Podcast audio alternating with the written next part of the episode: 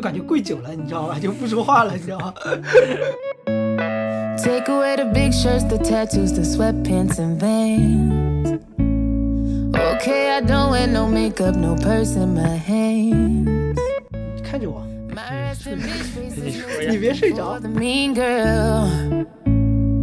But what if I told you there's nothing I want more in this 欢迎收听我们这一期的《信嘴湖州》啊，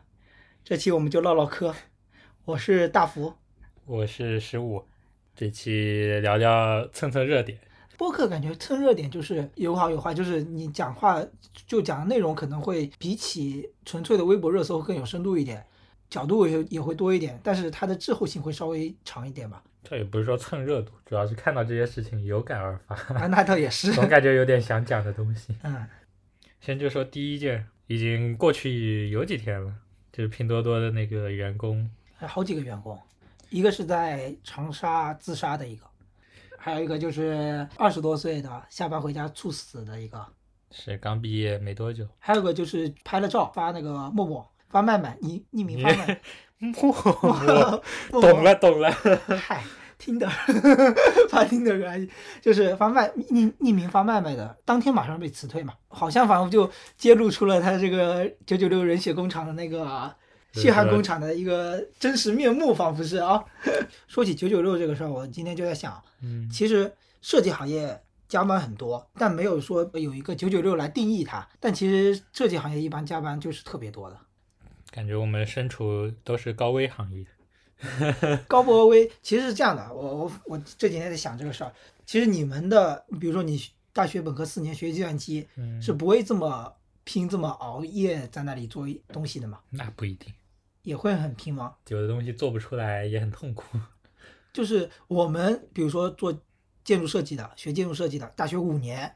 你从大一开始，其实你就会习惯熬夜，一个学期可能有三四个设计设计作业，每一个设计作业临交的十天左右，几乎每天都是大概会熬得很晚。它是这样的，你你比如说你设计一个东西，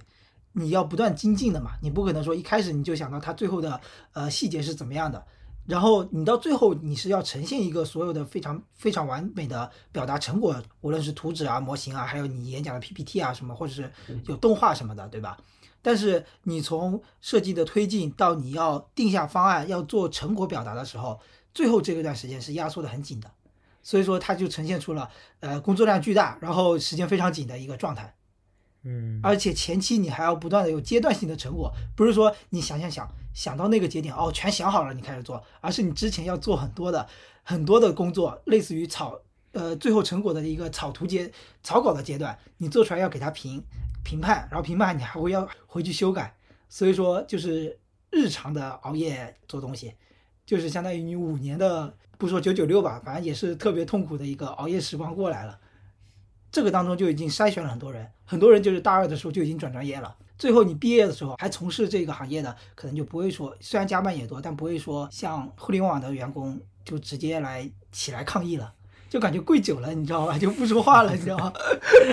啊，我之前也有看到那种论调，因为基本上九九六这个事情，大部分都是从互联网公司出来的嘛。嗯，哦，你看看其他这些工种，大家也都是这样，还有零零七，羡慕你们这种九九六，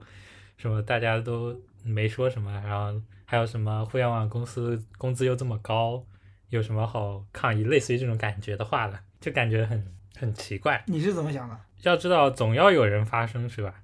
你是觉得九九六不行？那肯定是不行呀。问题是怎么解决这个问题，其实还蛮难看到的。我最不能接受一个论点就是，给了高工资你就得拿命换。其实有很多人有这个想法，就是凭什么互联网公司给这么高的工资？应届生一年拿二十万，建筑工人辛辛苦苦零零七，一年也就十几万块钱，类似于这种观点嘛。其实今天我听那个播客播十一嘛，他也就讲这个事儿。之所以你能拿那么多的工资，嗯，在你没有说呃个跃迁性的那个科技发明或者是怎么样的，嗯。从而产生了那么多财富以外，这种情况以外，你能拿那么多工资，肯定是掠夺了另外一些人的利益。其实要么就是把薪资透明化，就是说大家没必要给这么多的钱，然后一个人干四三个人的活，这样子你相反另外两个人就没有工作了，那你拿的钱也不是三倍的钱。之前有说过，九九六如果你要拿到与它相匹配的工钱的话，至少得是二点二五倍还是多少，我忘记了。其实你很多时候拿的钱肯定没有翻番的，嗯，你一个人干了两三个人做的事情，钱却没有这么多。但是呢，又以这个为由让你去加班，让你觉得加班是理所应当的，因为我拿了这么多钱。我跟你探讨这事儿啊，嗯你比如说我们做建筑设计的，嗯我们平时可能也真的也就干二点五个人干的活，钱还没你们多。你知道，就类似于之前说的那种朝阳产业、夕阳产业，总会有工资的差距嘛。嗯，但是工时这个东西本来就是不合理的，无论是任何行业都应该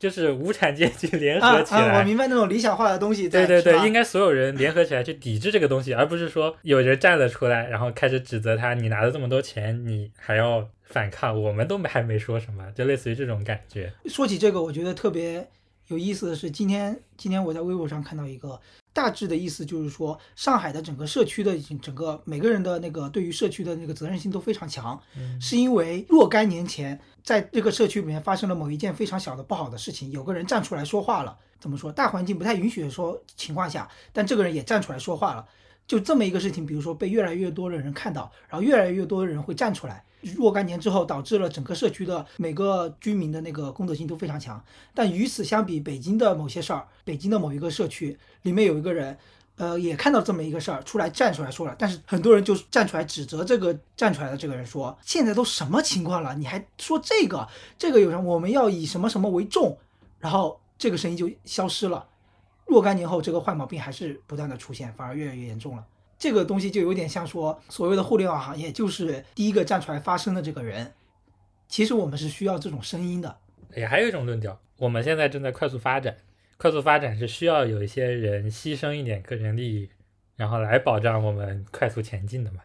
我们其实接受的教育来说，很多情况下是要个人利益是要让利于集体利益的，就是我们还很多时候会有一种集体主义的思想的嘛。就是好处就是我们在对抗一些类似于疫情这样的事情的时候，会嗯为他人着想，会为整个集体去想的。但是坏处就是有的时候你会有一些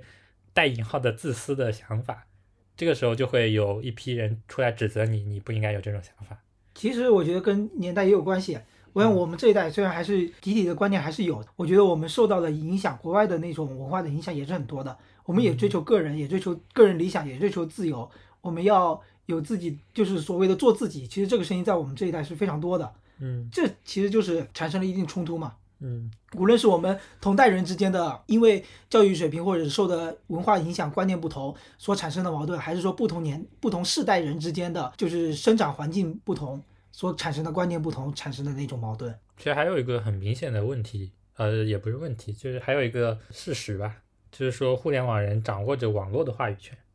对，网上冲浪的人肯定是 做互联网的人会更多一些嘛。嗯所以说，更多时候有发生的渠道，有发生的机会，比如说之前的九九六 ICU，嗯，就是对于程序员托管到了 GitHub 上。之前应该算是一个代码托管的平台，就是把开源自己开源的代码可以直接托管到上面，所有人都可以看到，相当于是一个分享的社区。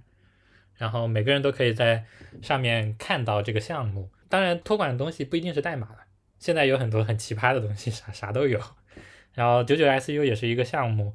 嗯之前也是在讨论九九六这个事情，忘记是也是猝死的吧，我记得是，然后引发一个这样一个事件的导火索，然后很多人就去看这个东西，后来这个项目还被抢了，现在现在还抢着吗？现在好像又开放了吧？之前有一段时间九九 ICU 那个项目已经打不开了，嗯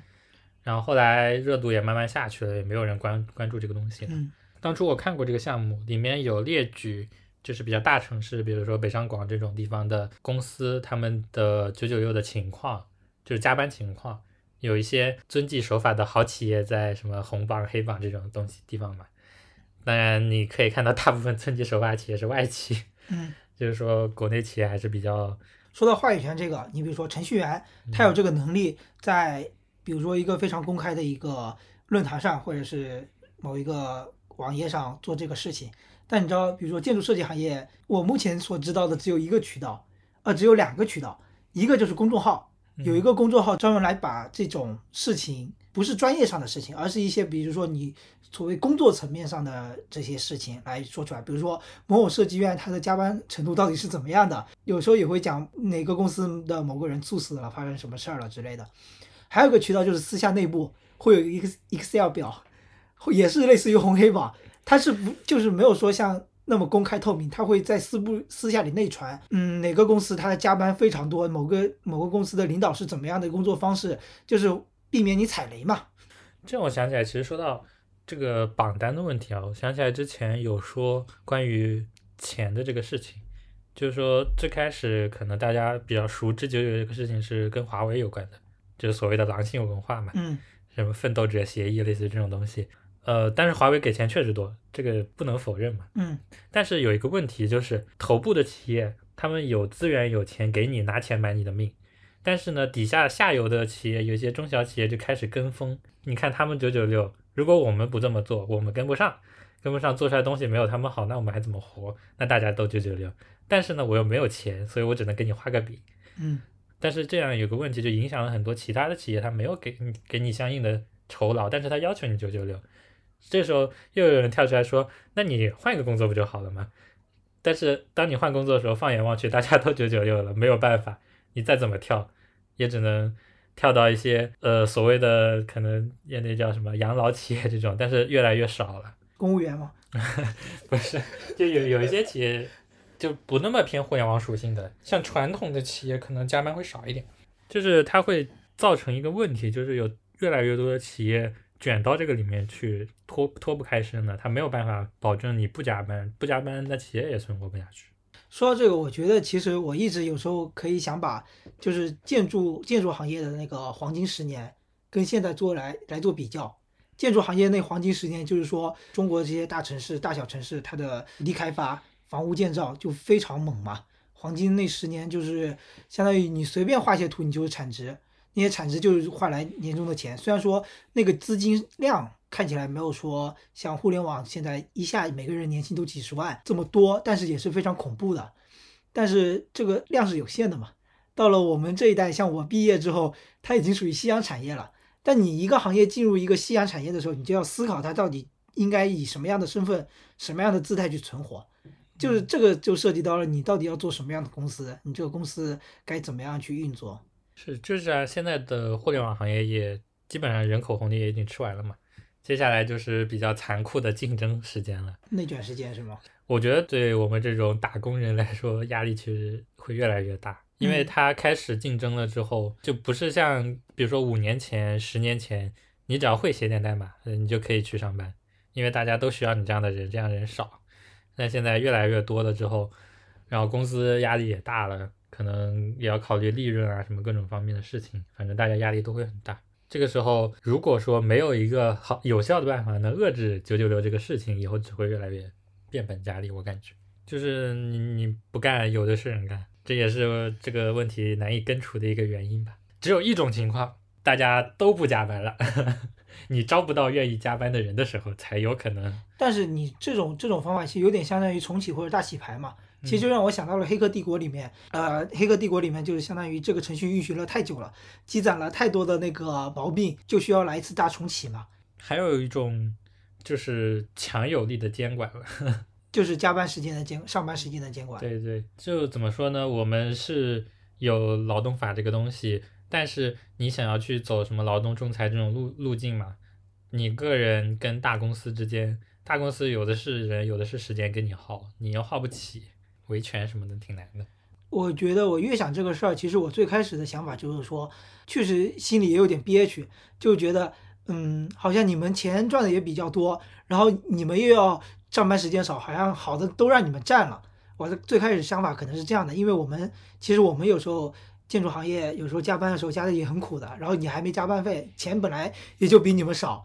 然后，但是后来我转念一想，其实需要有个人站出来说话吧，至少要先有人站出来说话，以后这个事儿才能有机会改改变的更好。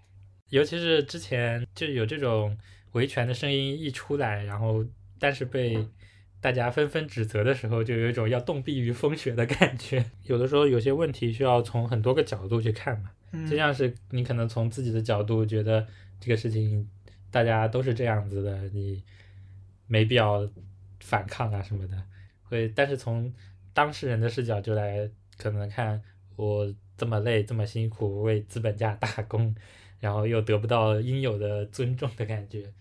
反正就不同的角度，每个人看到问题的感觉都是不一样的。对于这个事情，其实所谓的就预防内卷这个事儿，我心里有个不成熟的想法：要么你当资本家，就是你也去做有有话语权的人；要么你去选另外一条路，你不跟他们卷，那么像日本一样走向低欲望社会，那就是一个很消极的事情，是不是？我觉得已经有这种倾向了。就是我们现在很多人不是还是会积极向上嘛，嗯，就是说我我能通过我的努力改变命运，但是也已经出现了像三和大神这种也已经有消极态度的人群的出现了，嗯，就有点像在日本的，就是我感觉不太均衡了。就是你火车开得太快，火车头开得太快，后面有些车厢跟不上了，你知道吗？真的，哎呀，等等我，等等我，还有人没上车呢，你知道吗？这确实有点跟不上了。带动后富的速度有点不够了。嗯，可能还是北欧的一些国家，它的那个均衡发展，就是他们国情也确实不一样嘛，他们对他们能有一个均衡发展的一个态势在。嗯，不过现在经济下行之后，想维持福利社会也挺难的。其实就让我想起了那个《大江大河》里面那个小雷家，集体经济你得冲得快，你才有有力量保证那些所谓的村里的福利嘛。其实说到这个加班这个事情，我有一种感觉，就我前两天，这不应不不应该说前两天，这一年基本上都在加班，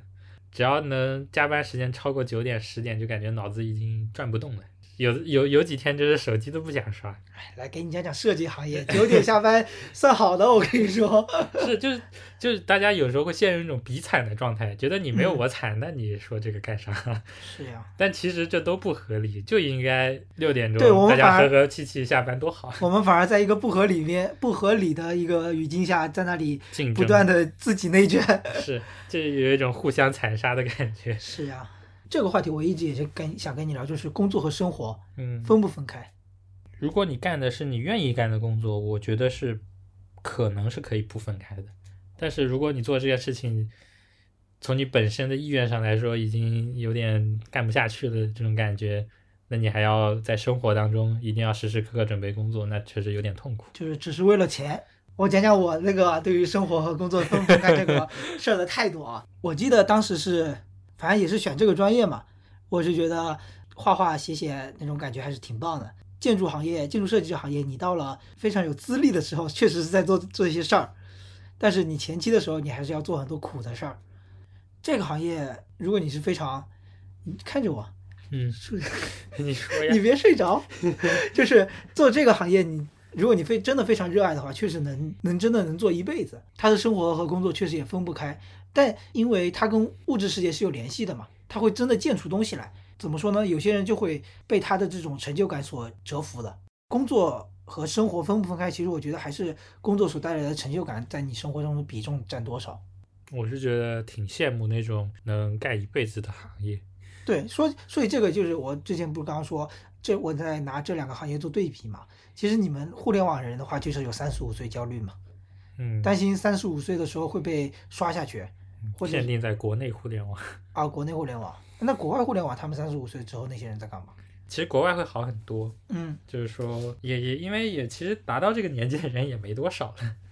应啊该这么说。那我给你聊聊我们建筑行业的那些老子人在干嘛，嗯也分国内国外。比如说我们年轻的二十多岁毕业，你一开始进去先去画施工图，最枯燥、最无聊，但其实是很有水平的，也不是说很有水平，就是你老了有经验，你也能画出很棒的东西来来的，就是画楼梯间、画卫生间大样，这种就是非常琐碎的、细枝末节的一些东西。但是国内的现象就是说，你这个刚毕业了，你画了几年这个图了，有经验了，你就要升上去啊，你得涨工资呀，你就得去管理人。就是说，到了后面的阶段，就是有这种画图经验的人，能画出很好图的人去当管理者了，他不画图了，他指挥别人画图了。那其实画出来的图还是水平肯定没那个人好嘛，就是不断的新的人做一些这种事，其实国内的整个其实建筑的施工质量就是没有国外好。那国外是什么情况？国外就是说薪资差差距不会说那么大，你一个比如说你从毕业开始就画楼梯间的人，他可以把这么一个非常小的、非常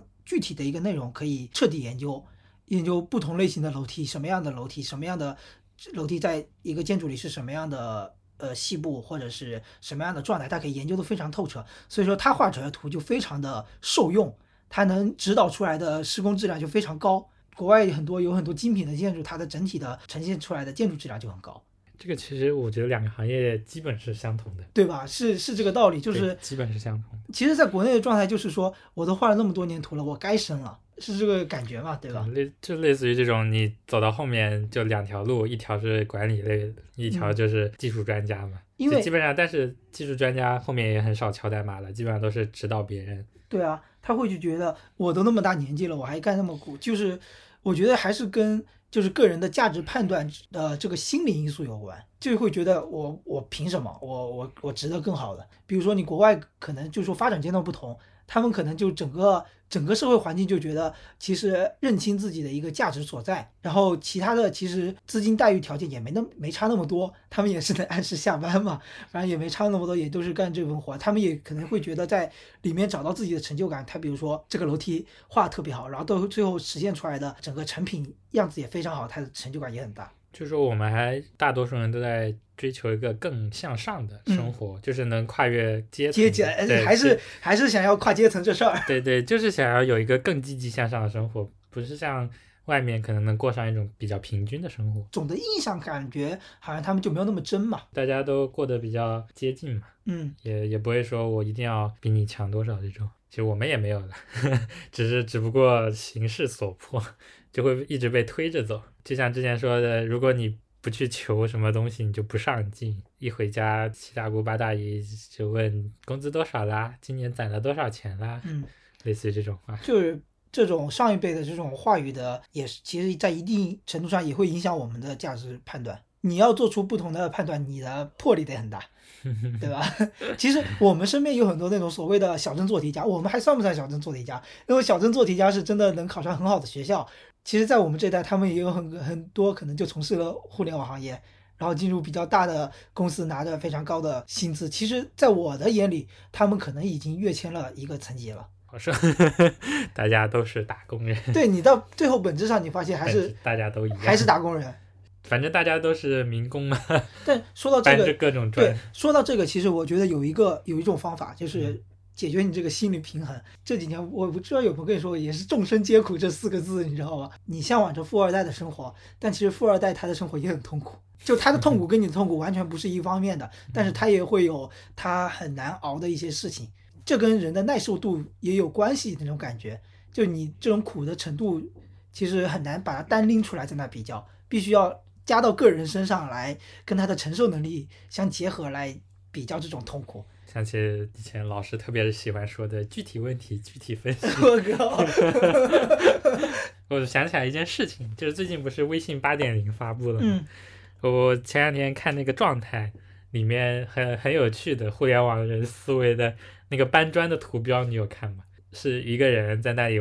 在电脑屏幕面前，哦，他是搬砖，对对对对，直接套入了互联网的工作状态嘛，嗯就是在屏幕前面，那也是因。为你互联网人话语权大呀。那我真要是一个建筑工人，我搬砖我还没电脑呀，然后那个摸鱼就是坐在马桶上面我刷手机的感觉，我摸鱼是听播客，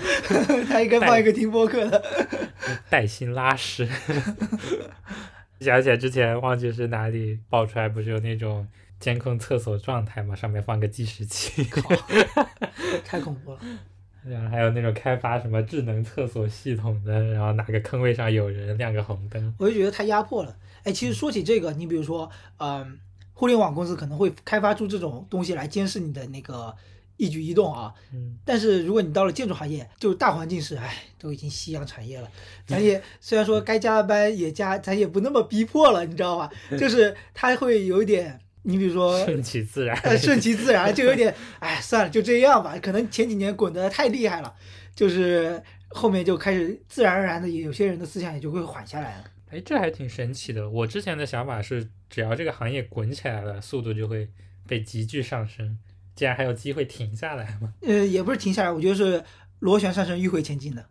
就是 你你这个不断在前进，你像就有就有六 ICU 这种人出来说反对的声音，他下面有一种阻力，呃，让你稍微迂回一下，缓一缓，缓一缓，缓一缓，缓了一段时间之后没人发声了，再滚滚滚滚滚滚，然后过了一段时间，总会有人再站出来来反对，但是就是现在这个事情，但是这个反反对的代价实在太大，就是每次有这种九九六的事件，反对都是从人的猝死开始。我有个同事，他就是一个极端，也不是说极端，他是内心里他觉得朝鲜特别好，嗯，他又觉得那种集体经济、共产主义特别棒，他嗯。是毛的坚决的拥护者，又红又专，他就是这么一个人。我们最终落到一个点，就是说为什么要发展？发展到底是为了什么？那朝鲜有它的发展模式啊，它也在发展啊。我们的发展，快是快，但是不平均。对啊，是想要赶上别人的，赶上别人的步伐嘛，是吧？想要弯道超车嘛。其实有些东西，你说靠自己的力量，比如说别人搞个，在已经他们工业革命那么多年了，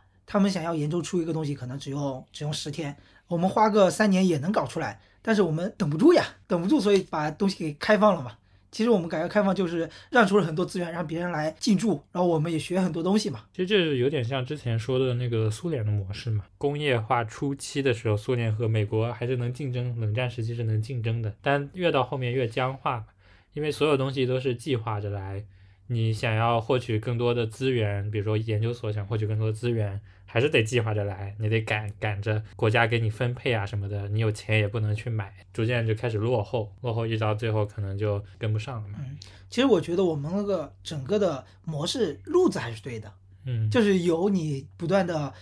嗯精进的，就是比较自由的一方面，也有一个大手在那里总总体的把控着。但是之所以现在社会上有越来越多的这种声音出现，是因为自由的那端可能有点把控不住了。我觉得，其实你比如说国外如果有那么压迫的一些压压榨的东西事情在，那很很自然的就会很快的就有很多人出来说反对的声音。但是说反对的话，这个动作在我们这个语境下其实是比较难做出来的，所以导致了就有点憋屈。最后讨论来讨论去，最后都是要走中庸之道，就是你想走自由的极端，就像很多地方可能自由自由渔民化嘛，追求完全的自由，以个人为本位的，已经完全不顾及他人的这种感觉。就像国外他们应对疫情的美国一些公民对疫情的那种做法，对吧？嗯，我们要自由，我们不想要戴口罩。而且很容易走极端嘛，就各种阴谋论啊什么的。但是也有完全晋升的，就不让说话的这种，也没啥好说的。奥威尔都已经说完了，这句话可以 没什么好讨论的不。明觉厉，你知道？虽然我也没读过，你知道吗？对，一切都在老大哥的掌握之中。最终你还是要落实到你明天到底该怎么过。哎，其实我之前想说，就是就是说工作累了之后，很难去看一点稍微严肃点的东西，就感觉看点文字脑子都要炸了。嗯，我船头的那四本书，我最近最多翻了三页。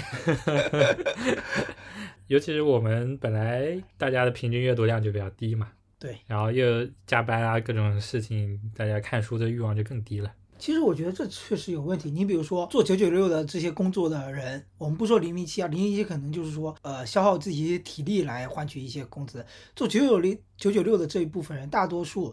可能还是在国内就是说受教育水平还是比较高的这些人。如果他们连闲闲暇的时间都没有去阅读、去输入，而只是作为一个干活机器，我觉得这对未来肯定是有问题的。你刚刚说一句话，要加好多的定语，我就想起来这个事情好累，总会有杠精，就对吧？你得限定我是在国内啊，啊，一定程度上，对呀、绝大多数人，这个说话不能太绝对嘛，不然你就会被杠嘛。虽然也没人来杠我，都没人没人听我们的节目，但是万一哪天被挖出来，这就是黑点。你想太多了，挖不出来的，没有人挖我们。就提到后面想要说的那种，就是娱乐这些东西嘛，奶头乐，不能这么不能这么直接，有这个词儿的呀，不就奶头乐嘛，是吧？不要这么直接。动物动物性最最本质的欲望，抖音、嗯。快手不能点名，某音某手，某音某手，最近不是也有那种啊私生子呀，什么代孕啊，啊，各种娱乐圈的新闻是吧？是是是，就是说这种关注度高，就是因为大家可能很多时候也没啥心情去关注别的东西，刺激感来得快，走得也快，嗯就感觉很棒，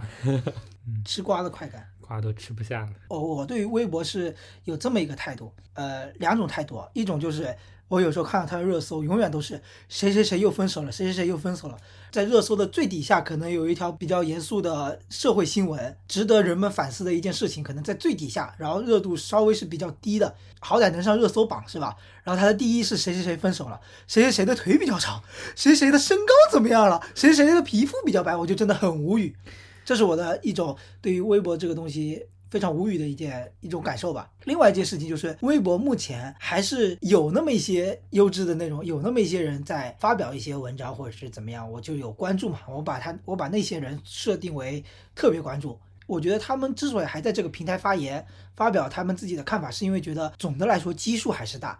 虽然说有杠精太多了，但是总的来说还是有那么一定基数，至少还是在一定程度上能拓展下自己的影响力吧。想要把自己的观点表达给更多的人，虽然这些人可能也不看。呃，一个严肃的东西，它在底下虽然热搜上有，但是它被包围的周围的消息全都是娱乐化的，这个会有一个问题，就是你看到这条严肃的东西，很多时候也不会去认真反思了，因为娱乐化的东西很快就会把你的关注度移移过去。嗯比如说你呃在刷某音的时候，就像我之前看那个卢旺达大饭店嘛，就是讲一个种族屠杀的事情，这个事情对我们来说离得很遥远。如果要我们反思的话，可能能反思很久很久，各种论文发出来。但是如果你在上面刷到这样一个短视频，比如说这个消息发生在近现代，其实也不是很遥远，在发生在现在，出现了一种这种惨绝人寰的事情，可能会想啊，这个世界上怎么还有这种事情？然后往下一滑，然后一个美女对着你在那里搔首弄姿 然后就的时候，傻乐，啊，对，就开始，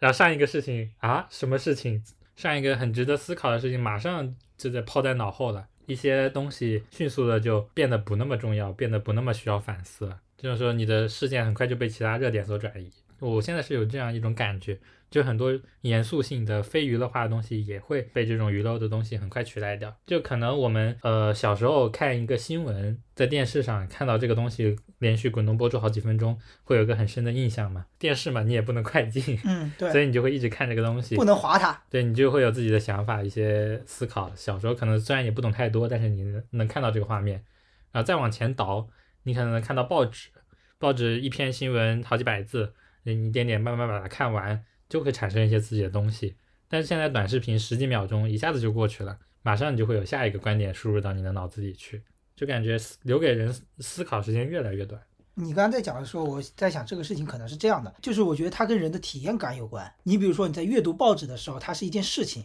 它跟你所花费的时间和真正用心的程度，就是你用眼和用脑的程度是有关。这其实是总的下来是一个体验。你看时间，你就是不能划它，其实也是在阅读文字嘛，也是一种体验。但是这种体验如果越来越短暂，它可能就达不到体验所需要进入，然后沉浸，然后拖出那种流程所需要的时间了。它越来越快，就越来越不像体验，反而像是，我现在还找不出一个形容词来描述它。但是我能觉得，我能想象出来，就是你知道那个电影，就是就是他的一生都是被人被电视节目所楚门的世界啊，对，《楚门的世界》里面讲的，就是他最后一幕，就是你楚门是选择了回到真实世界，但是看楚楚门秀的那些人的选择是什么？哦，结束了，换个电视台，就那种感觉，就是这个娱乐里面的内容，对于楚门这个人来说是一生，是他所有的真实的体验，他是完完整整在里面沉浸过的。但是对于别人来说，可能就是一个非常瞬时间、瞬时性的一些东西。嗯，它就没有体验感。我觉得有体验感是很重要的。与此同时，我就上升到另外一个东西，就是比如说你去吃米其林三星，当你在抖音里面看到一个非常严肃性的、非常有值得反思的一个内容的时候，你相当于是把米其林三星这么有体验感、这么有层次、丰富性的一个一道一整套流程一口给塞了，跟猪八戒吃人参果一样，你就没有体验感了嘛？那就说到你这个人生活的是什么？你活的不就是为了体验各种东西吗？嗯这时候你反而就觉得，就是你看完抖音之后一种空虚感，就啥都没得到，因为你没有去体验嘛。所以我我其实现在是没有玩抖音，也没有装微博的。我也没有，我要先撇清，我也没有。倒不是说，倒不是说觉得他们很不好，我是觉得他们太好了。为什么？不是你，你有一种感，我我会有一种感觉啊，就我装了抖音有一天，嗯然后我玩了大概半个小时之后吧，再往后刷一个小时，全都是熊猫，我不知道为什么，猫猫猫狗狗加熊猫，可能哎，我的兴趣爱好就这点了。但是我不知不觉我就玩了一个多小时的时间，玩完之后发现我只看了熊猫，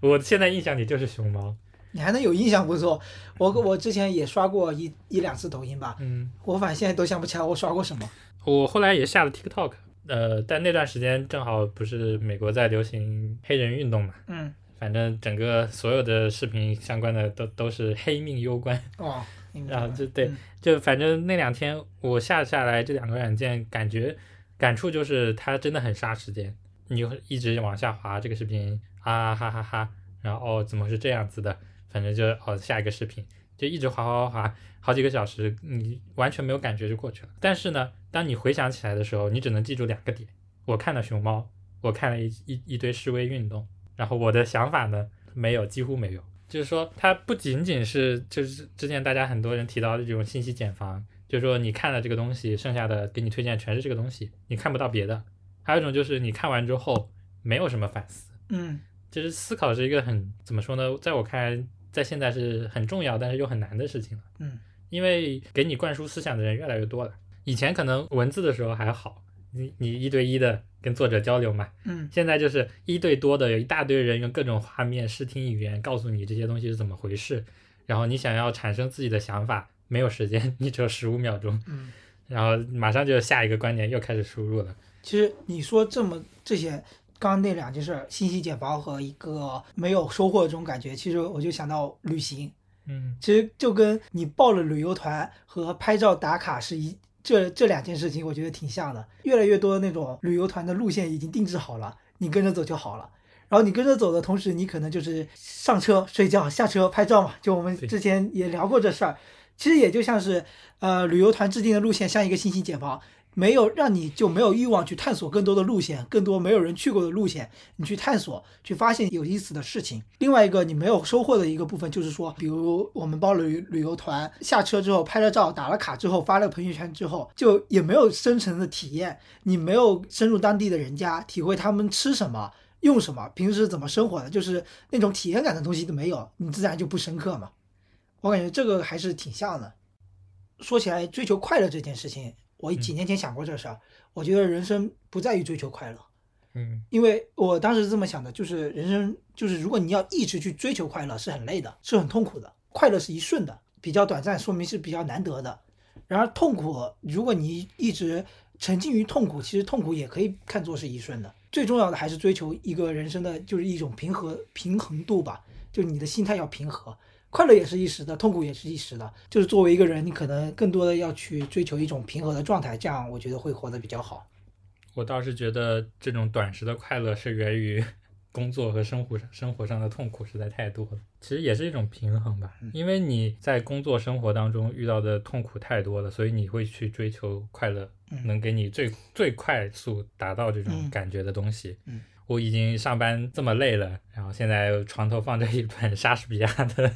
确实，就是上班以来就会有那种补偿性的熬夜嘛。就是以前还是很喜欢看书的，后来毕业之后刚开始工作的时候压力又大，然后就有一段时间真的是就没怎么看过书。但是我觉得不输入真的不行。就是说，如果你养成习惯，一段时也就是有那么一段时间不断的输入，持续的输入，其实会对你整个的心态会更好。但我觉得最近我又发现一个问题，就在我想要去输入这些东西的时候，反而又产生了一种焦虑。就是当我停下来想要去玩玩游戏，想要去干干别的事情的时候，发现一下子就觉得这我是在浪费时间，有这种焦虑感。你会有这种焦虑感吗？这个焦虑可能在高中、大学的时候有，初中大、初中、高中、大学的时候有这个问题，我也想过，就是我就觉得我已经是自由人了，I am free man，就感觉我免费了。就是就是感觉你初中有要升有升高中的一个终点在那等你，你高中有升大学的这个终点在等你，你大学的时候仿佛也有那么一个终点在那等你，但是这个终点还当时还不知道是什么。有些人知道，但是我是不自知的。我知道可能会要找工作，但是我不知道这个对于我来说到底意味着什么。但是我还是会有一种焦虑，就是想要变得更好。我我看别人玩游戏，我心里有焦虑，我就觉得你干嘛要把时间浪费在这种游戏上？但是 我进了社会之后，我会发现我自由了。我的时间段变从呃只有三年、只有三年和只有五年这个时间段就有终点的一个时间段，变成了我后面还有五六十年可以活，这么长的时间，我要把呃整个生活安排的更放得更宽一点，心态不要那么紧张一点。看剧嘛，那就看呗，看会儿呗，反正人生就这样了。也不是消极的态度，就是觉得对于自己来说是这么长跨度的时间段里面，你不要太焦虑了，你要适当的给自己放松一下。我觉得这个焦虑这件事情，主要还是源于金钱。你想要什么 make money，是类似于这种想法的时候，就觉得你如果不能做一个积极向上、上进的人，就是在浪费时间，你就没有办法达到什么世世世世俗意义上的成功，就类似于这种感觉了。但是我后来又想，会不会老了觉得你年轻的时候这些想法都很幼稚？就是对于这件事，我有两个想问题想问你：嗯你追求金钱真实的目的是什么？这金钱能给你带来什么？第二个点是你追求金钱，这当中有没有一个同辈人的压力在给你？我我知道你想表达就是那个那个经典的故事嘛，就是什么你你赚那么多钱想干嘛？我想钓鱼，那你现在不是已经在了吗？就这种感觉，对吧？那倒不是，我是觉得你追追求金钱是有必要的，嗯呃，但我就想知道是不是所有人都已经想清楚了，我要这份钱到底去是要去做什么，而不是说我只是为了钱越来越多，越来越多，越来越多，越来越多。不，我我的想法，我觉得这大多数人的想法跟我都是一样的。我只想要财务自由，自由了之后，我可以去做我想做的事。我想做的事是什么？可能很多人想法都是不一样的嘛。所以我，我赚钱只是为了我以后能不赚钱，就我可以不用为生活所焦虑。我明天说我不干了，那我不干了，我就可以去做我想做的事情。那就是为了将来的一种可能性而不断的焦虑的。但是我是觉得就跟择偶一样，这个这事儿我不一定说得清楚啊，因为我是单身。你都没有，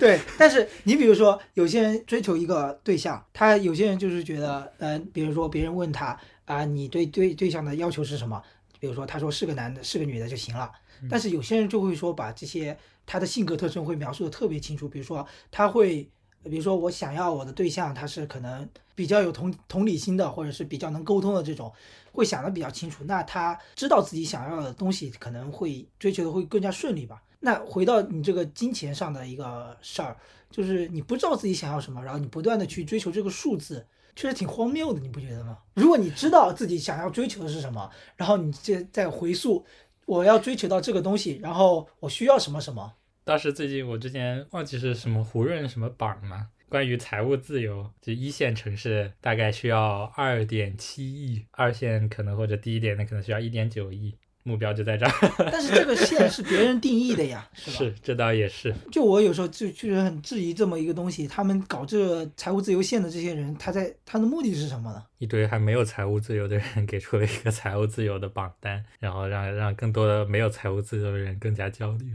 我觉得他们是在画这个圈，就制定这个规则，想要让你们全部在里面跑，就能更多的被压榨。说到底都是资本家的陷阱。对呀、他们把圈画好了，就是你们这些人都逃不出去了，把你思想固住了，那你就能自然而然的，终归会被我压榨的。啊老老中产阶级。反正也是这个年龄可能会思考这些事，就是我到底想要什么样的生活嘛。很多人还是会终归是说结婚生子、买房、买车，终归还是会要做出这些行动。而这些行动在当今的这个社会城市生活下，你还是要付出牺牲蛮多的。我不知道未来会怎么样，但我心里想着说，试图是不是有另外一种可能？我现在还在想这个事儿。我是觉得，如果当代年轻人没有房子和车子的压力的话，会过得很好。真的能追求的东西会比现在多很多。你有时候你去，你抛弃了这些禁锢的东西，然后你去追求这些，追求某个事情，其实你在追求这个事情的路上的一些体验或者收获，也有可能自然而然的会让你得到一些东西。其实我我是想聊一下的，就是我们人走茶凉的建国同志，嗯就是即将下台的时候被纷纷禁言的这个事情，嗯，包含知名的 P 站。啥？他被 P 站禁言？对呀、不是之前 P 站发了个推特还是什么的，就说已经禁止他的言论。那上面居然有他的视频？那上面还有张宇老师的考研视频呢，啥都有，好吗？为什么？啊？为什么？那哦，就 P 站在那个之前下架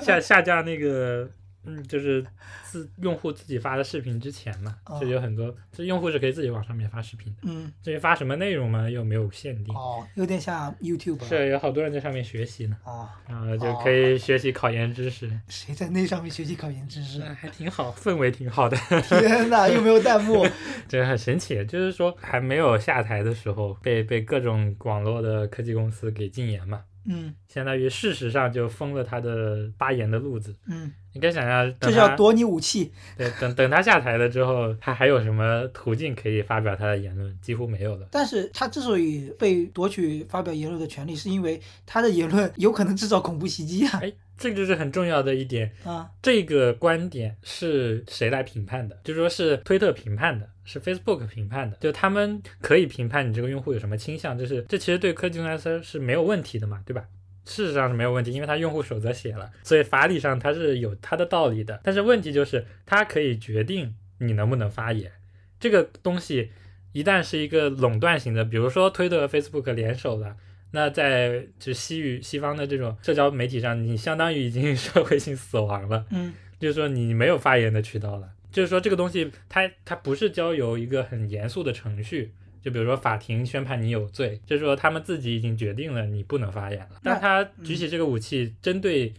一个人或者一个公司或者什么一个团体的时候，判断的权利不在于不在于怎么说，不在于人民，也不在于什么政府，而在于公司。其实是这样，说到这个事儿，你有没有想到中国的作家协会各很多作家联名要求封杀，不是封杀，是让郭敬明和于正道歉。那其实他们也像一个权力的集合体，也不是说权力的集合体，像一个集合体来做一件事情，对吧？来禁止一个人的一个某个行为。嗯，对，但是问题是，最终评判郭敬明和于正他们是有问题的，是法院。就是法院已经说明了他们是抄袭，已经有一个权威的机关，就是说政府是由人民来选举出来的，所以他们代表人民的意志嘛。嗯就是说大家都认为他有问题，嗯然后所以决定了他有问题，但这个选择的权利现在移交给了一些某些公司。这个事情我觉得分两个层面，一个层面是你法、法律上真的是有这么一个结果了，对，但是现实情况是，他们俩该上节目的还是上节目，该赚钱的还是赚钱，所以说这个结果在一定程度上没有产生它该有的效果。这个时候，人民的那个力量，真正的那些作家的一个力量起来了，才真正的有力的遏制了这个事情。所以说，你有时候有时候在想，所谓的一个公信权利和一个民间的一个话语话语所产生的力量，到底哪个起根本作用呢？我觉得是共同起作用的。问题就在于这一点嘛，嗯就是当比如说我我做出来了微博，我微博封杀了一个人，嗯这个决定不是由什么机关，不是由什么作家协会，就是我认为他有问题。呃，我觉得是这样的。其实我不知道说这件事类比像不像啊？就是说，郑爽出了那件事情之后，嗯华鼎奖撤销了他这个名誉。郑爽当时获得这个奖的时候，我就他就说，我不要你这个奖，你这个奖凭什么可以颁给我？你可以颁给我，那你以后就可以撤销我，我不去领你这个奖。嗯就这么一个事儿。那比如说，呃，特朗普他发他使用这个推特，那他有使用这个推特的权利，他使用前肯定 allowed 什么很多了嘛，对吧？也同意了很多了嘛，他可能也没看嘛。那我用了这个权利，我就在你这个规则下玩游戏了嘛，那你就你就有封杀我这个权利嘛。其实这个问题就在于这一点了，用户都同意了他这个协议，所以我在这个平台他禁言我是没有问题的。但问题就在于，当这样一个平台或几个平台已经有垄断的权利的时候，就我们要警，我觉得要大家要警惕的就是，当一些平台有垄断的权利的时候，它禁止你做一些事情的时候，事实上是会对你造成困扰的。虽然你同意了这些用户协议啊，巴拉巴拉这一堆东西，但是呢，怎么说呢？就是你的言论已经掌握在他们的手里了。嗯这个现象，就之前说的嘛，从法理上来说它是没有问题的，嗯，问题在于我们要警惕这个现象。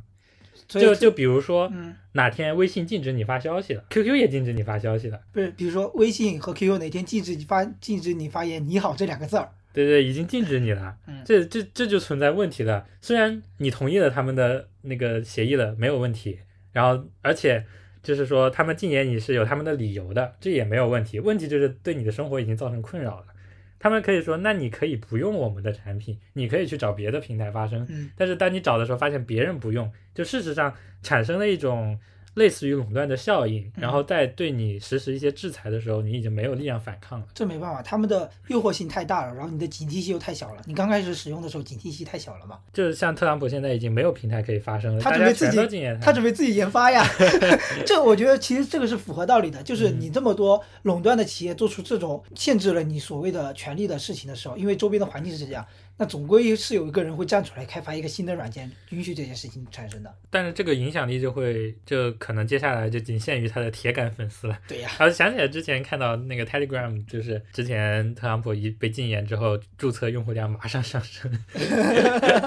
太真实了。就是我觉得就是你的垄断力量那么大，但是总归会有反对的力量。其实它这个垄断还不是说只有一家公司垄断，因为你一家公司垄断，它的倒它倒的可能性还是大的。就像你整个生态生态系统，你一个东西太极端了，你整个整个生态系统就会破坏掉。它这个怎么说，还是几个比较均衡的一个点，然后结合在一起做做了一个这么一个决定吧。其实你看郑爽事件，嗯，他一出事儿，Prada 马上分分清关系，各种代言马上分清关系。因为在郑爽出那件事之前，它真正的全部爆料之前，我热搜上看到一个，就是 Prada 的股价下跌百分之五，就是他已经肯定内部已经知道消息了嘛，知道那边要发一个消息几点几点要爆了嘛。他就已经下下跌了，然后郑爽一出事儿，所有的代言品牌就全全撇清关系嘛。就我不知道，我不知道这里当中到底以前是不是这样，就是你一个公众人物所说的话语就要非常的谨慎，肯定也是要的，就是说非常的为背后的那个资本所考虑到，就最终的驱动力还是资本的利益嘛。应该一直以来都是这样子吧。但是问题是，现在网络发达了之后，这个事情会被扩大嘛？一下子全国可能几亿人都知道这个瓜了。不那么发达的时候，看电视可能也就一一小撮范围内的人可能知道这个事情，会给明星背后的一些不管是出资方也好，还是经纪人团队更多的时间。但现在肯定爆出来，到最后事情出结果，也就一两天的时间，马上就解决了，被解决了。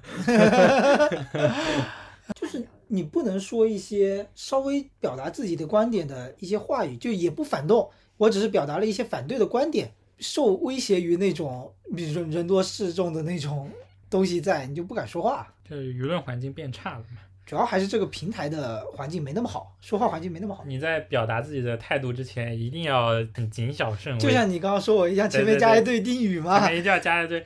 什么这一堆仅代表呃这这句话仅代表我的个人观点，没有任何的什么巴拉巴拉这一堆东西就出来了。之后后面还要加上那种什么我无意冒犯谁谁谁谁谁，这个我觉得是他出于对网暴的恐惧，网暴会带来什么？会有人扒你隐私。对，其实最终还是你的隐私权受到了很很大的侵犯，不像说如果你是一个所谓匿名的，匿名他有些人就话就只管说了，尤其比如说你 IP 是搜不到的那种，最主要还是这个国内这种那个环境下，就是你没有你的隐私权是完全受不到尊重的，是吧？互联网不是法外之地。但是他也相当于是说那些网暴的人啊，应该也是有侵犯法律的，那是呀，就是比如说某一个人侵犯了法律，但是其他一百人可以在不侵犯法律的情况下来继续搞你嘛？因为有那个人侵扒出了你的资料，但别人只是看到了这个资料。主要是成本也比较低啊。嗯就是人家扒出来了，那又不是窃听你的聊天记录了，会往前倒嘛？就相当于以前政审查三代一样，往上查，就查你过去有什么一有闪失、陈一发这种稍微有点奇怪的言论，就立马就凉。其实我觉得这跟中国的整体的农耕经济还是有关的，这种思想就是在，因为你比如说你一个村子里发生什么事，就是你这个人他你做的某些事情是会被村里人记在心里的。嗯我觉得这个思想在整个的，就算你到了网络上，你还是一样的。就是你举报一个人太容易了，你只要抓住他稍微有一点点问题，就马上能把它扩大，就扩大到人尽皆知，然后大家都会说哦他是这样子的一个人，嗯，然后再举报给相关部门，又不能不处理，因为这个事情已经被放大了。就是如果你不处理这个人吧，就觉得这种言论没有问题了，那以后会带来更多的问题，所以稍微有一点风吹草动，马上就凉了。这是因为网络的那个传播的速度比较快。嗯但我觉得更多的还是一个人的，就网络使用者的一个心理层面的一个东西，他们就担心这么一个东西嘛，比较呃敬畏，所谓敬畏这某一个最终的一个舆论倾倾向在。我倒是觉得主要是因为有一种思想就是见不得别人好，就是把一个你认识的人拉下水。我觉得很多感觉现在有这种想法，就把他拉下水会有一种奇怪的快感，快感。就是把一个公众人物觉得扒出他的隐私，扒出他的各种东西来，会有一种哦，这个瓜很甜，就是大家蜂拥而上，把这个瓜像像一堆，能描述成苍蝇吗？嗯，一堆苍蝇在那个瓜周围走走走，然后把它啃光，啃光之后大家又心满意足的飞走了，就类似于这种感觉。我觉得是这样，就是古往今来都有这么一号人物，都么都有这么一群人，只不过是手中国的手机互联网让这群人有了发言的工具。嗯，因为你你知道，就是在台湾，它的那个 PC 普及率是高于呃，就是更广的，他们的 PC 普及率是比我们高的。在中国，其实你买台 PC，很多人还是买不起的。但是你比如说，在中国，你买个国产手机能上网、能上微博的人，就是这个成本是很低的，这导致了很多可能啊、呃受教育水平没有那么高的人，或者是有一些思想就会比较偏激的人，他也可以随意的发言。因为你比如说之前你在网络上发言，可能是论坛，可能是其他的一些途径，但至少也需要有台电脑呀。在我觉得，在我我我所经历的这个年代以来，你就是小时候家里买台电脑，那你至少水平也还是过得去的，对吧？我觉得还是跟移动端的一个普及，在国内非常的普及还是有关的。对一些非公众人物，他们发言的嗯怎么说呢，成本比较低吧，就他们错了也就错了。但你对公众人物来说，一失足现在就是千古恨，稍微有点问题就马上就各种吃瓜人蜂拥而至，之后就被嗯啃得不剩，什么都不剩了。其实我觉得稍微有点知识的人就会至少会批判性的看待一下，有时候他可能说的就是这种观点也没什么无可也无可厚非的，但有些人就是比较暴民的人就会抓着这个点来不放。就像之前也有说那种游戏嘛，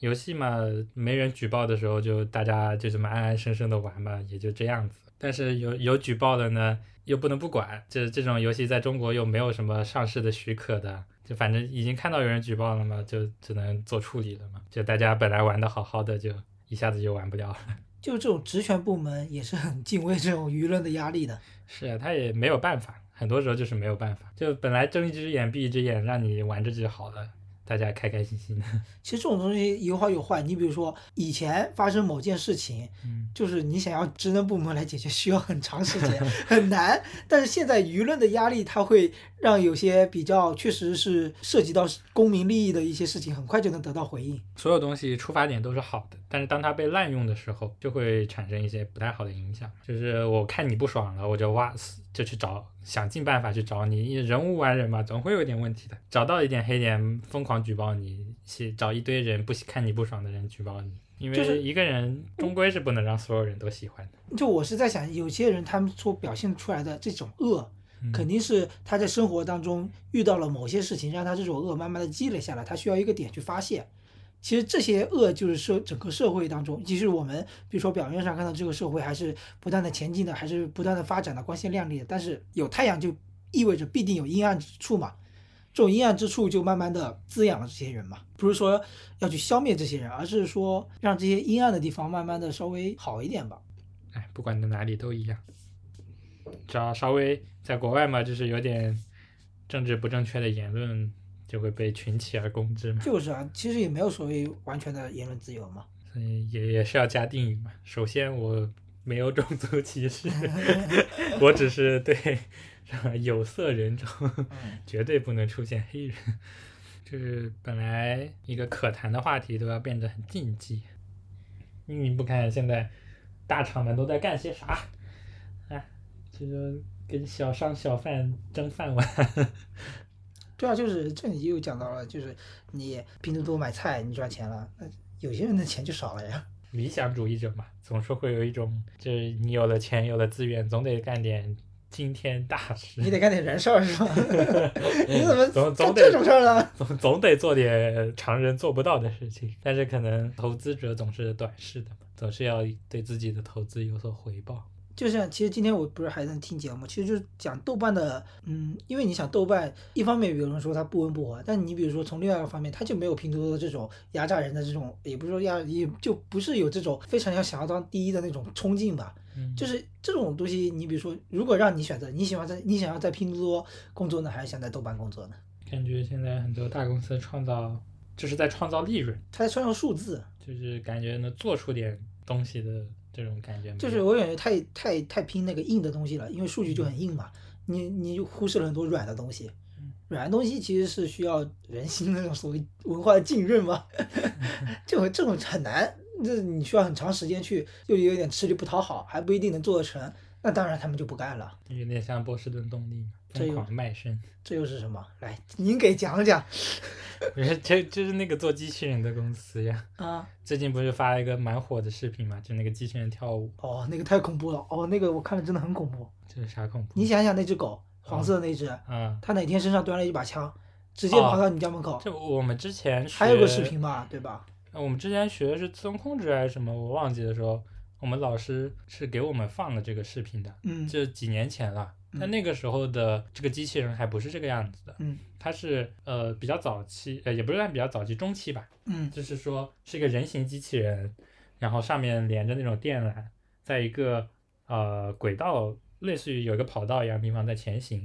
然后你上人的脚去踹那个机器人，然后那个机器人会就像人一样就是趔趄对对，就那样一往下，前那个趔趄一下。对，然后那样一下，然后再恢复平衡。就是我们那个时候学自动控制，觉得这个东西好可怕，想象不到这个东西，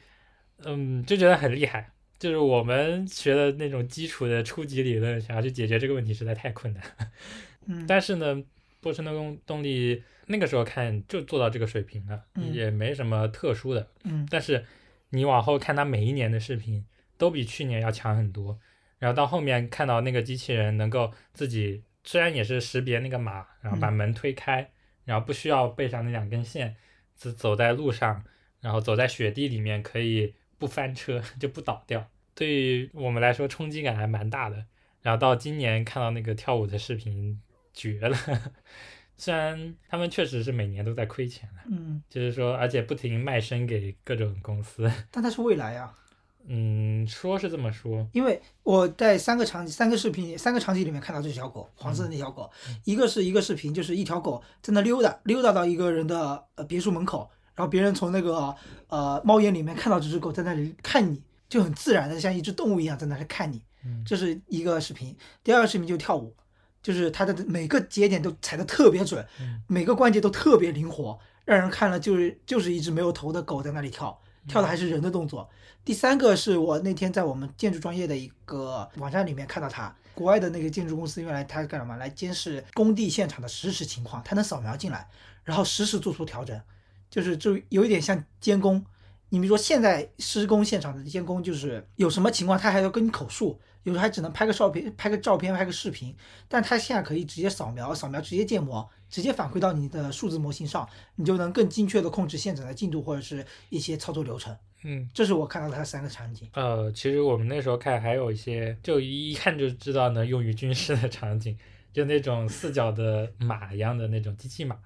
那上面可以驮东西嘛，而且在雪地里的平衡感也会比双脚双足的要好。我觉得最大问题是电池了。这个如果抛开这个问题来说，其实用于军事的话，这种东西确实挺可怕的。就是说起电池，我不知道前几年有个有一项研究，你不知道有没有看？就有一个研究电池的，嗯它能把电池变得非常小非常小，然后电池量非常大，就是瞬时间的电量好像特别大，我忘了具体是什么样的。感觉电池这个领域可能还需要点沉淀，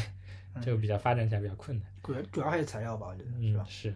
反正我们那个时候看是蛮震惊的，算比较业余的 业内人士，嗯，觉得想要实现这个啊，好神奇。国内肯定也有，但是不知道做成做到什么程度了。就是你想象那天哪一天，这条狗那么多条狗，嗯一万条狗身上都背了一把枪，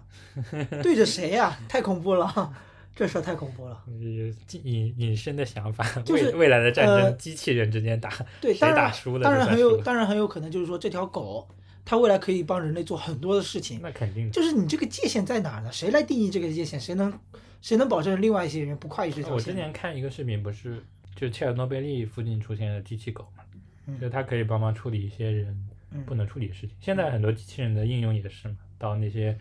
比如说废墟啊这种地方去嗯搜、搜救人啊。说到这个，就是我最开始聊这个话题的时候，我就想到也还是赛博朋克嘛，就是你科技越来越发达，呃，高科技的那端端头越来越越牛逼了，但是你人文的那端，其实有些人会越来越沉浸于人文。就你会越来越想一些更人本的东西。科技越来越技术化了，然后有些东西你就必须只能通过人本的一些想法来实现了。因为这个问题，你往前倒个一两千年，也没有人考虑这个问题。对，没出现在。都学说只能从从出现机器的时候开始建立嘛。你到后期你也要考虑它万一有有没有情感，那 那到底是是不是他是不是人呢？嗯，这个伦理学就比较复杂。反正我当时看那个视频挺恐怖的。完了完了，我就觉得啊，完了完了完了，世界完了。哎，真的翻翻他前几年视频，真的一年比一年强，而且进步的很快。而且这种东西，你说这种像你是像建筑行业、建筑学这个行业最领先的呃学科，现在在研究什么？就是机械臂嘛，啊，或者数字操数字建造嘛，嗯 就是你也不用人去建造了，反正是机器呃机器那个机械臂啊什么的都可以帮你建造出来、搭建出来嘛。这种机器对于以后来说，肯定会涉及到人人的方位的建造啊什么之类的，因为它又精准又快，又不用人人力。那么人都该干什么呢？躺着呀，不说了吗？带着 VR 呀，然后吸着那个营养管呀，不就这样了吗？就这块地儿去哪找呗？嗯，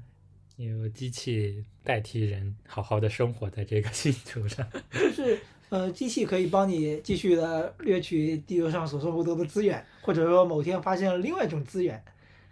是吧？或者就去外星球探索资源，然后整个宇宙又在内卷。想的太远了。但你说，你想，你像那个波士顿动力这个，嗯，每一年进步这么快，四十年能发生成什么样呀？但是我觉得这是有些事情还是有上限的。啊，就是说，因为它是，这是我看的算比较早的，就是那种人形两足的机器人。嗯其实两足非常的难，对，就是说在对嗯对对，在我觉得在机器上来说，两足是非常难的嘛。嗯但是，呃，它最后的尽头就是变成人，可能强化版的人，嗯，因为它有界限了。对，就也就是它的两只，另外两只主要做来用来做更精细的动作嘛，对吧？对，是不管你再怎么发展，它是以一个人的模板来发展的嘛。人的思维模式来的。对，它到最后就是变成一个类人型的机器人，就是说它的上限就在那里了。但是呃，到最后可能我觉得有另外一种可能，就是人和机器没分得那么开了。开始换义肢了，是吧？那对，而且这一只它的那个可操纵性，就是跟你的可能跟后面的更大的数据网是连接在一起的。前前天不是有那个欧洲制造那个人工心脏的新闻嘛？嗯，就完完整的人工心脏嘛。如果稳定的话，一个人工心脏可能比人的心脏还要更健硕一点。能活更久。对，就是说它不会衰老，呃衰老了坏一个。然后这就涉及到了更严重的，就是更根本性的东西了。就你要是人的寿命改变了，你这更根本性的一些东西全改变了。我就想到这个事情，因为机械嘛，总是会比人，就这它不会，可能会损耗，但是损耗了换一个就好。就是我在想，如果你的寿命寿命像用来用机器啊，你这些所谓人最更区别于机器的一个东西，情感就也会变了。想到之前就是考研英语里面有一个文章嘛，嗯讲的是吉米霍法，就是以前美国一个工会的主席。哦，我知道对对那个对对之前那部电影就是讲对对对过他的。，我其实就想的是这个事情啊，嗯就是说，呃，以这个为为就是为界吧，可能考研的人接触世界还多一点，就以这个为例子，就是说，你如果不知道这个人是谁，那你看那篇文章可能会比较难。嗯但是呢，比如说你看过爱尔兰人，嗯或者类似于这样新闻啊这种东西，你可能知道他这是一个大概什么样的事情，知道他可能有什么想法，嗯然后理解起来会更简单。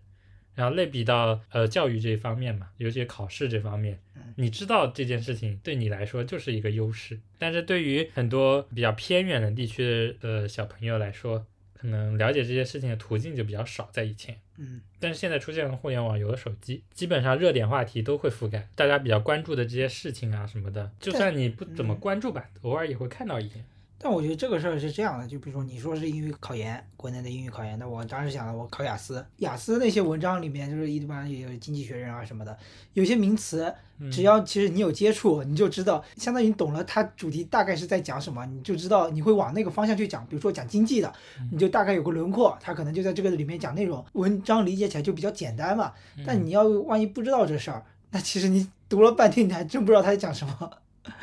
就是这这个问题嘛。对，所以就是我感觉对于公平性是有那么一点提升的。对于他们可能之前完全不接触的东西，现在刷个视频也能刷到，大概讲什么事情是能知道一点。是，你就觉得，所以说别人就在吐槽现在的互联网娱环境就太差了嘛，每天 上热搜第一的都是个啥呀，是吧？所以才吐槽嘛。容不下稍微严肃点东西。而且你知道，国内这个互联网环境，还有我们知道的东西也太局面了。局限性。说起这个，我今天还在跟他想这事儿。